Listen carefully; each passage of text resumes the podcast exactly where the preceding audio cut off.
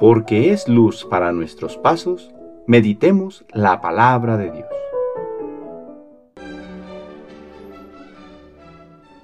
Del libro de Job, capítulo 42, versículos del 1 al 3, del 5 al 6 y del 12 al 16. Job le dijo al Señor, Reconozco que lo puedes todo y que ninguna cosa es imposible para ti. Era el yo el que con palabras insensatas empañaba la sabiduría de tus designios He hablado de grandezas que no puedo comprender y de maravillas que superan mi inteligencia. Yo te conocía solo de oídas, pero ahora te han visto ya mis ojos. Por eso me retracto de mis palabras y me arrepiento, echándome polvo y ceniza. El Señor bendijo a Job al final de su vida más que al principio. Llegó a poseer catorce mil ovejas, seis mil camellos, mil yuntas de bueyes y mil burras. Tuvo siete hijos y tres hijas. La primera se llamaba Paloma, la segunda Canela y la tercera Azabache. No había en todo el país mujeres más bellas que las hijas de Job. Su padre les asignó una parte de la herencia, al igual que a sus hermanos. Y Job vivió hasta los 140 años y vio a sus hijos, a sus nietos y a sus bisnietos. Murió anciano y colmado de años. Palabra de Dios.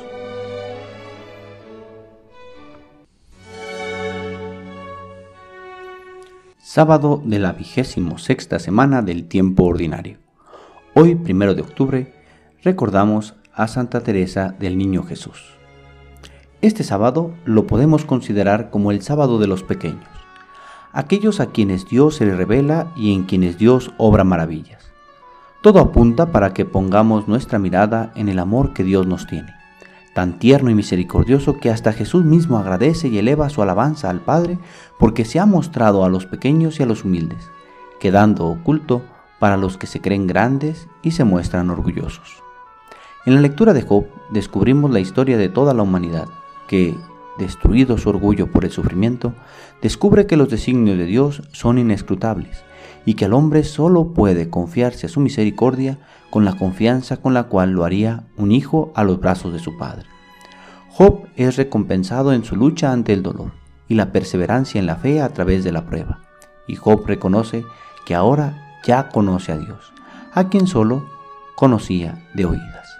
Por su parte, el Evangelio nos narra el regreso de los 72 discípulos después de su gran misión, cómo llegan contentos al ver las maravillas que Dios ha obrado por su medio. Jesús les conduce a alegrarse más porque su nombre está grabado en el cielo. Y es aquí donde surge su alabanza al Padre. No son las grandes acciones del hombre las que nos alcanzan la salvación, sino el obrar confiados en el amor de Dios Padre lo que nos conduce a la verdadera plenitud del hombre. Y para cerrar, el ejemplo palpable de una pequeña en que Dios obró maravillas, pues ella se mostró dispuesta a recibir su amor, un alma para el cielo desde la más tierna edad que con apenas 24 años logró darnos grandes lecciones para llegar a Él. Santa Teresa del Niño Jesús, religiosa carmelita y doctora de la Iglesia, que con el único deseo de salvar almas y orar por los sacerdotes, buscó entrar en el Carmelo con apenas 15 años, pidiendo para ello permiso al Papa de entonces, León XIII. En medio de una vida de sufrimiento y enfermedad, supo donarse a Dios, entregándose plenamente por todas las almas por lo que hoy es considerada como patrona de las misiones, pues convirtió la oración en el instrumento eficaz para hacer llegar la gracia de Dios a todos los pueblos. Por su medio hemos recibido la teología del pequeño camino o la infancia espiritual, que lejos de ser una realidad infantil, es algo que pide el más tenaz esfuerzo para ofrecerse por amor a Dios en los pequeños gestos de lo cotidiano.